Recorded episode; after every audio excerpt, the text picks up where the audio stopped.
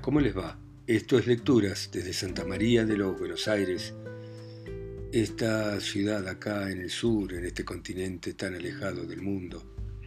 Y vamos a continuar con las aventuras de Cándido de Voltaire, que está en busca de su amada Cunejunda que la ha seguido por todo el planeta, que es un hombre bueno, que no desconfía de nadie y vive en este mundo de ladrones, falsificadores, estafadores, asesinos. Capítulo 27 del viaje de Cándido a Constantinopla. Ya el Filcacambo había concertado con el capitán turco que había de llevar a Constantinopla al sultán Ahmed que tomara a bordo a Cándido y a Martín, y ambos embarcaron, habiéndose postrado primero ante su miserable alteza. Cándido en el camino le decía a Martín, con que hemos cenado con seis reyes destronados y de los seis a uno he tenido que darle una limosna. ¿Acaso hay otros muchos príncipes más desgraciados? Yo la verdad no he perdido más que cien carneros y voy a descansar de mis fatigas en brazos de Cunejunda. Razón tenía Pangloss, amado Martín. Todo está bien. Sea enhorabuena, dijo Martín. Increíble aventura es, empero, continuó Cándido, la que en Venecia nos ha sucedido porque nunca se ha visto ni oído cosa tal como cenar juntos en la misma posada con seis monarcas destronados. ¿No es eso cosa más extraordinaria, replicó Martín, que otras muchas que nos han sucedido? Con mucha frecuencia sucede que un rey sea destronado, y por lo que respecta a la honra que hemos tenido de cenar con ellos, eso es una friolera que ni siquiera mencionarse merece. Apenas estaba Cándido en el navío, se arrojó en brazos de su criado antiguo y su amigo Cacambo. Y pues, le dijo, ¿qué hace Cunejunda? ¿Es todavía una maravilla de hermosura? ¿Me quiere todavía? ¿Cómo está? Sin duda que le has comprado un palacio en Constantinopla. Señor mi amo, le respondió Cacambo, Cunegunda está fregando platos a orillas de la Propontis, en casa de un príncipe que tiene poquísimos platos, porque es esclava de un soberano antiguo llamado Ragotsky, a quien da el gran turco tres duros diarios en su asilo, y lo peor es que ha perdido su hermosura y que está horrorosa, de puro fea. ¡Ay, fea o hermosa! dijo Cándido. Yo soy hombre de bien, y mi obligación es quererla siempre. Pero ¿cómo puede encontrarse en tan miserable estado con el millón de duros que tú le llevaste? Bueno está eso, replicó Cacambo, pues no tuve que dar doscientos mil al señor don Fernando de Ibarra Figueroa Mascareñas Lampurdán y Sousa, gobernador de Buenos Aires, para alcanzar su licencia de traerme a Cunejunda? ¿Y no nos ha robado un pirata todo cuanto nos había quedado? ¿No nos ha conducido dicho pirata al cabo de Matapán, a Milo, a Nacaria, a Samos, a Petri, a los Dardanelos, a Mármara y a Escutari? Cunegunda y la vieja están sirviendo al príncipe que llevo dicho, y yo soy esclavo del sultán destronado. Cuánta espantosa calamidad encadenada una con otra, dijo Cándido. Al cabo aún me quedan algunos diamantes y con facilidad rescataré a Cunejunda. Qué lástima que esté tan fea. Volviéndose luego Martín le dijo, ¿quién piensa usted que es más digno de compasión? ¿El emperador Acmet, el emperador Iván, el rey Carlos Eduardo o yo? No lo sé, dijo Martín y menester fuera hallarme dentro del pecho de ustedes para saberlo. Si tuviera aquí a Pangloss, dijo Cándido, él sí lo sabría y nos lo diría. Yo no poseo, dijo Martín, la balanza con que pesaba ese señor Pangloss las miserias y valuaba las cuitas humanas, pero sí creo que en la tierra hay millones de hombres más dignos de lástima que el rey Carlos Eduardo, el emperador Iván, el sultán Ahmed. Puede ser, dijo Cándido. A los pocos días llegaron al canal del Mar Negro. Cándido rescató a precio muy subido a Cacambo y sin perder un instante se metió con sus compañeros en una galera para ir a orilla de la Propontis en demanda de Cunejunda, por más fea que estuviese. Había entre la chusma dos galiotes que remaban muy mal, y a quien el arraes levantisco aplicaba de cuando en cuando sendos latigazos en las espaldas con el rebenque. Por un movimiento natural los miró Cándido con más atención que a los demás forzados, arrimándose a ellos con lástima y en algunas facciones de sus desfigurados rostros le pareció que se daban un poco de aire a Pangloss y al otro desventurado jesuita, al varón hermano de Cunejunda. Enternecido y movido a compasión con esta idea, los contempló con mayor atención y dijo a Cacambo, por mi vida, que si no hubiera visto ahorcar a Maese Pangloss y no hubiera tenido la desgracia de matar al varón, creería que son esos que van remando en la galera. Oyendo los nombres del varón y de Pangloss dieron un grito agudo a ambos galiotes. Se pararon en el barco y dejaron caer los remos. Al punto se tiró a ellos el arrae, menudeando los latigazos con el rebenque. Deténgase, deténgase, señor, clamó Cándido, que le daré el dinero que me pidiere. ¿Con qué es Cándido? decía uno de los forzados. ¿Con qué es Cándido? repetía el otro. Es sueño, decía Cándido, estoy en esta galera, estoy despierto. Es el señor varón a quien yo maté, es el maestro Pangloss a quien vi ahorcar. Somos nosotros, somos nosotros, respondieron a la par. ¿Con que este es aquel insigne filósofo? dijo Martín. A ver, señora Raes Levantisco, ¿cuánto quiere por el rescate del señor varón de Thundertrunk, uno de los primeros varones del imperio, y del señor Pangloss, el metafísico más profundo de Alemania?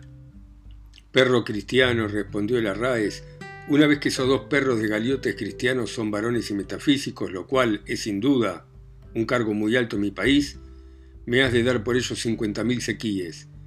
Yo se los doy, señor, lléveme de un vuelo a Constantinopla y al punto será satisfecho. Pero no, lléveme a casa de Cunejunda.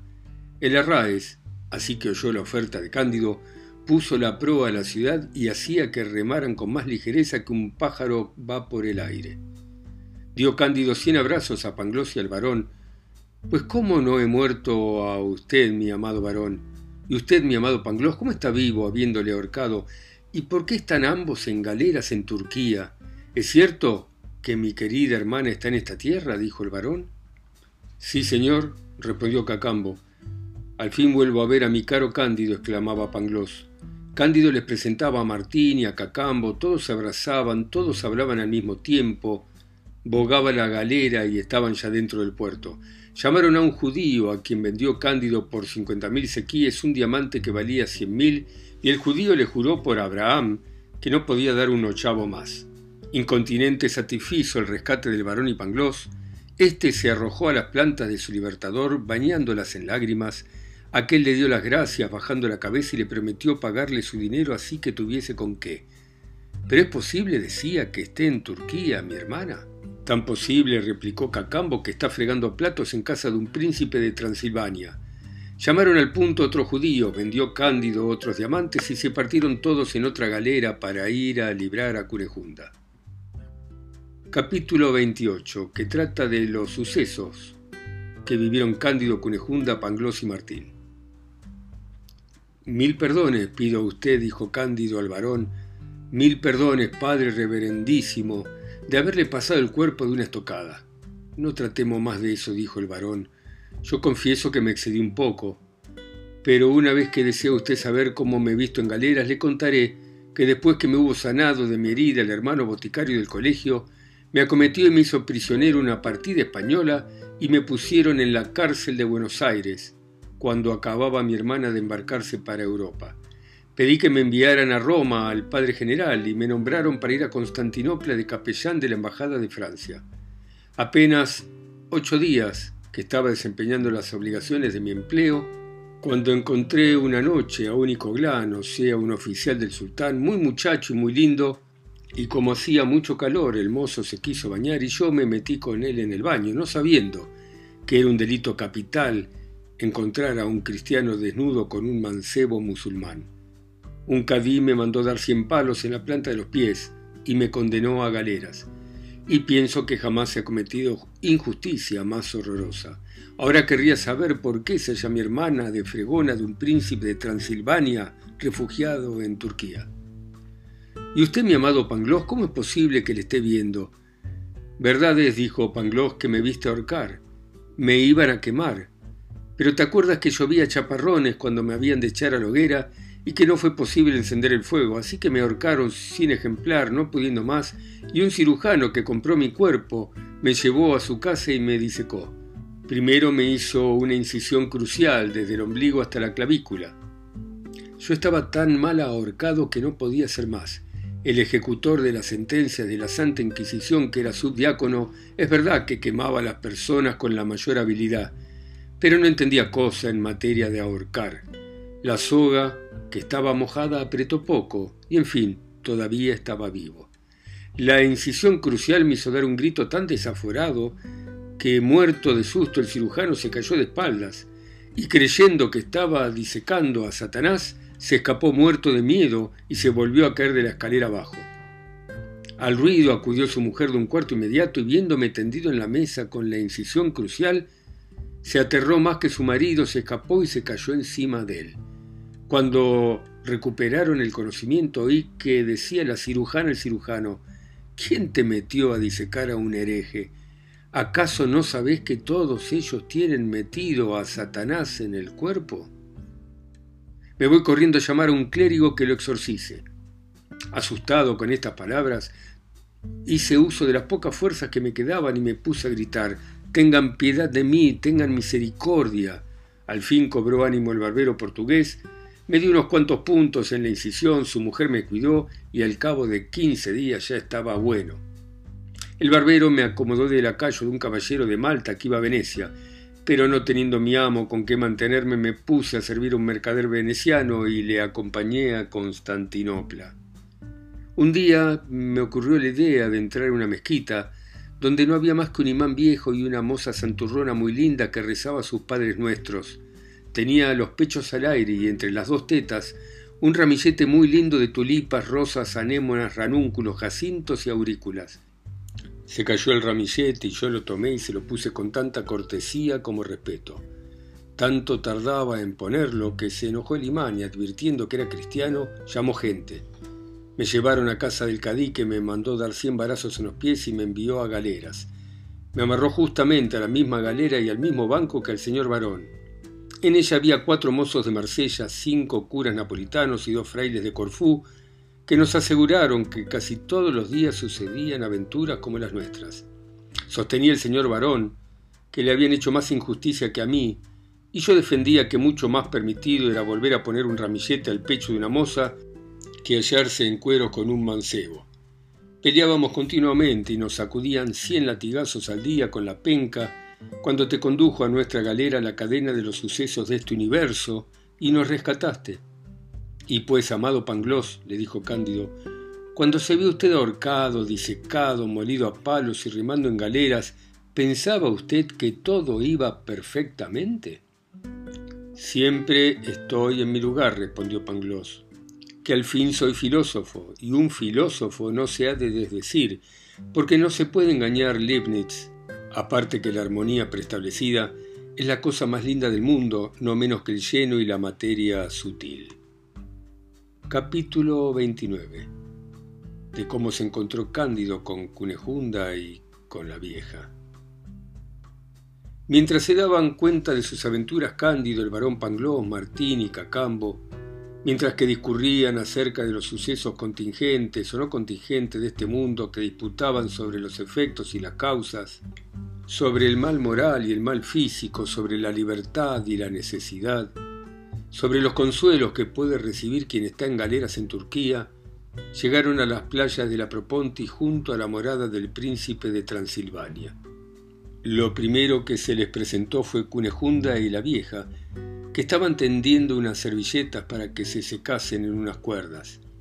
Al ver esta escena el varón se puso amarillo, y el enamorado y tierno Cándido contemplando a Cunejunda toda flaca, los ojos legañosos, los pechos enjutos, la cara arrugada, los brazos amoratados, se dio tres pasos para atrás y luego se adelantó por estar bien criado. Abrazó Cunegunda a Cándido y a su hermano, todos abrazaron a la vieja, y Cándido rescató a ambas.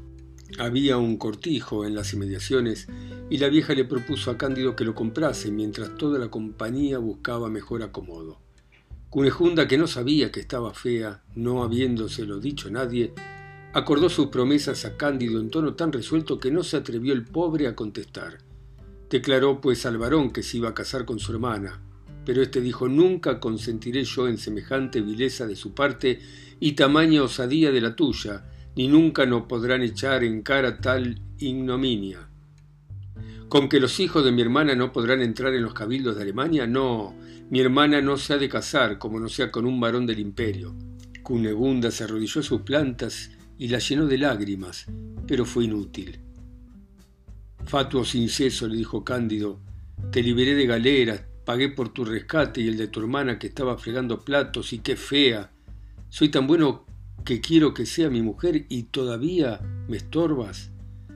Si me dejara llevar por el enojo te mataría de nuevo. Otras cien veces me puedes matar, respondió el varón, pero no te vas a casar con mi hermana mientras yo viva. Capítulo 30, donde terminará esta historia.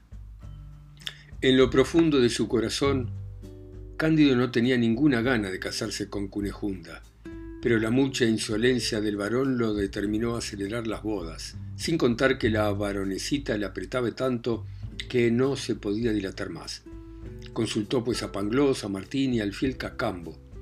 Pangloss compuso una erudita memoria probando que no tenía el varón derecho ninguno de su hermana y que según las leyes todas del imperio podía Cunegunda casarse con Cándido dándole la mano izquierda. Martín sugirió de que tirasen al varón al mar y Cacambo de que se lo entregaran al arraez levantisco, el cual lo volvería a poner a remar a la galera, Mientras tanto le enviaban al padre general por la primera embarcación que diese a la vela para Roma. Pareció bien esta idea, la vieja la aprobó y sin decir palabra cunejunda se puso en ejecución mediante algún dinero, teniendo así la satisfacción de jugar pieza a un jesuita y escarmentar la vanidad de un varón alemán. Cosa natural era pensar que después de tantas desgracias, Cándido casado con su amada, viviendo en compañía de Pangloss, de Martín, del prudente Cacambo y de la vieja, y habiendo traído tantos diamantes de la patria de los antiguos incas, disfrutaría la vida más feliz, pero tanto le estafaron los judíos que no le quedaron más bienes que su pobre cortijo. Su mujer, que cada día era más fea, se hizo de una condición de vinagre inaguantable. La vieja cayó enferma y era más regañona todavía que Cunejunda. Cacambo, que cavaba el huerto y llevaba a vender las hortalizas a Constantinopla, estaba rendido de faena y maldecía su suerte. Solo Martín, firmemente convencido de que en todas partes el hombre está mal, llevaba las cosas con paciencia. Algunas veces peleaban Cándido Martín y Panglós sobre metafísica y moral. Por las ventanas del cortijo solían pasar con mucha frecuencia barcos cargados de fendis, Vallaes y Cadíes, que iban desterrados a Lemnos, Mitilene y Ercerum, y llegar otros Cadíes, otros Vallaes y otros Efendis que ocupaban el lugar de los depuestos y que lo eran ellos luego, y se veían cabezas rellenas con mucho aseo de paja que llevaban de regalo a la sublime puerta. Estas escenas daban materia a nuevas disertaciones, y cuando no peleaban se aburrían tanto que un día la vieja se atrevió a decirles, yo quisiera saber qué es peor, ser violada cien veces al día por piratas negros, verse cortar una nalga, pasar baqueta entre los búlgaros, ser azotado y ahorcado en un auto de fe, ser disecado, remar en galera, finalmente padecer todas cuantas desventuras hemos pasado, o estar aquí sin hacer nada. difícil es la cuestión, dijo Cándido. Suscitó este razonamiento nuevas reflexiones y Martín pensó que el destino del hombre era vivir en las convulsiones de las angustias o en el parasitismo del fastidio. Cándido no se lo concedía, pero no afirmaba nada. Pangloss confesaba que toda su vida había sido una serie de horrorosos infortunios, pero como una vez había sustentado que todo estaba perfecto, seguía sustentándolo sin creerlo. Lo que acabó de cimentar los detestables principios de Martín, de hacer titubear más que nunca a Cándido y de poner en confusión a Pangloss, fue un día que vieron llegar a su cortijo a Paquita y a Fray Hilarión en la más horrenda miseria. En breve tiempo se habían comido los tres mil duros, se habían dejado y vuelto a juntar, y habían vuelto a pelear, habían sido llevados a la cárcel, se habían escapado y finalmente Fray Hilarión se había hecho turco. Paquita seguía siendo prostituta, pero ya no ganaba con el oficio ni para comer. Bien había yo pronosticado, le dijo Martín a Cándido, que en breve se gastarían el dinero que usted le había dado y serían más miserables. Usted y Cacambo han estado bañados en millones de pesos y no son más afortunados que Fray Larión y Paquita. ¿Con qué te ha traído el cielo con nosotros? le dijo Panglosa Paquita.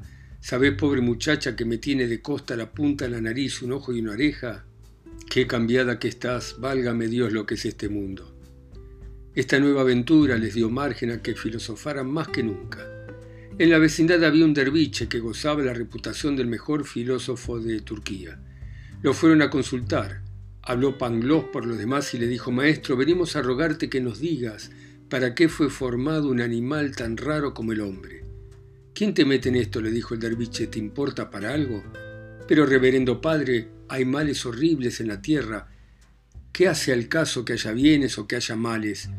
Cuando Su Alteza envíe un navío a Egipto se informa de si se hayan vieron mal los ratones que van en él. Pues qué se ha de hacer, dijo Pangloss. Que te calles, respondió el derviche. Yo esperaba, dijo Pangloss, discutir con vos acerca de las causas y los efectos del mejor de los mundos posibles, del origen del mal, de la naturaleza, del alma y de la armonía preestablecida. En respuesta, el derviche le cerró la puerta en la nariz. Mientras que estaban en esta conversación, se esparció la voz de que acababan de ahorcar en Constantinopla a dos visires del banco y al muftí, y de empalar a varios de sus amigos. Al volver Pangloss, Cándido y Martín a su cortijo, encontraron un anciano que estaba tomando el fresco a la puerta de su casa bajo un emparrado de naranjos. Pangloss, que no era menos curioso que argumentista, le preguntó cómo se llamaba el muftí que acababan de ahorcar. No sé, respondió el buen hombre, ni nunca he sabido el nombre de muftí ni de visir ninguno. Ignoro absolutamente la aventura de que me habláis.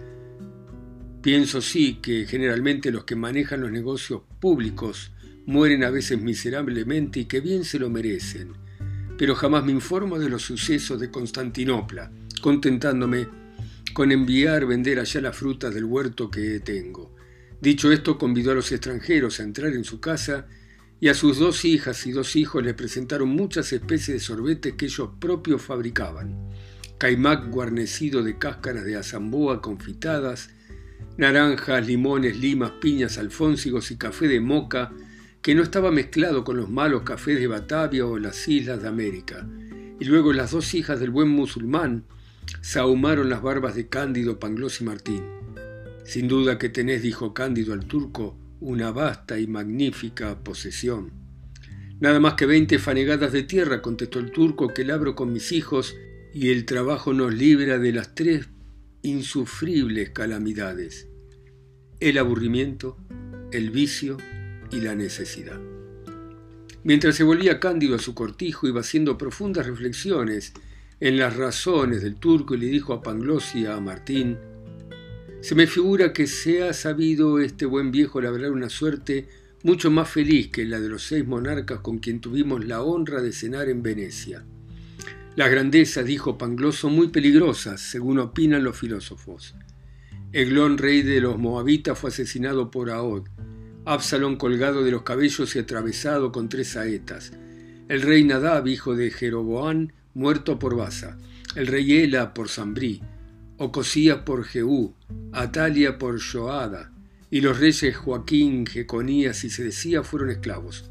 Sabido es de qué modo murieron Creso, Astiagues, Darío, Dionisio de Siracusa, Pirro, Perseo, Aníbal, Jugurta, Ariovisto, César Pompeyo, Nerón, Otón, Vitelio, Dominiciano, Ricardo II de Inglaterra, Eduardo II, Enrique VI, Ricardo III, María Estuardo, Carlos I, los tres Enriques de Francia, el emperador Enrique IV, el rey godo don Rodrigo, don Álvaro de Luna y nadie ignora. Tampoco ignoro yo, lo interrumpió Cándido, que es menester cultivar nuestra huerta. Tienes razón, dijo Pangloss, porque cuando fue colocado el hombre en el paraíso de Edén fue para labrarle, lo que prueba que no nació para el sosiego. Trabajemos pues sin argumentar, dijo Martín, que es el único medio de que la vida sea tolerable. Toda la compañía probó tan loable determinación, cada uno empezó a ejercitar su habilidad y el cortijo rindió mucho. Verdad es que Cunejunda era muy fea, pero hacía excelentes pasteles. Paquita bordaba y la vieja cuidaba de la ropa blanca. Hasta Fray Hilarión sirvió que aprendió con perfección el oficio de carpintero y se transformó en un hombre de bien. Pangloss le decía algunas veces a Cándido, todos los sucesos están encadenados en el mejor de los mundos posibles, porque si no te hubieran echado a patadas en el trasero de una magnífica quinta por amor de Cunejunda, si no te hubieran metido en la Inquisición, si no hubieras andado a pie por las soledades de la América, si no hubieras pegado una birrena estocada al varón, y si no hubieras perdido todos tus carneros del buen país del Dorado, no estarías aquí ahora comiendo estos dulces y alfónsigos. Bien dice usted, respondió Cándido, pero es necesario trabajar nuestra huerta. Bueno, con esto termina Cándido de Voltaire, también llamada del optimismo. Y a mí siempre me parece interesante, una tontería por supuesto que voy a decir, que nada ha cambiado en la esencia humana no importa cuántas leyes, cuánta educación. De hecho, cuando se suspenden las leyes y la educación, el hombre se transforma en el animal que ha sido siempre. Como dijo Hobbes, el hombre es el lobo del hombre. Pero nos salva la educación, la cultura, la moral, el bien Gracias por escucharme ustedes en sus países, ciudades, continentes o islas. A mí que estoy acá solo y lejos, en Santa María de los Buenos Aires. Chao, mañana seguimos.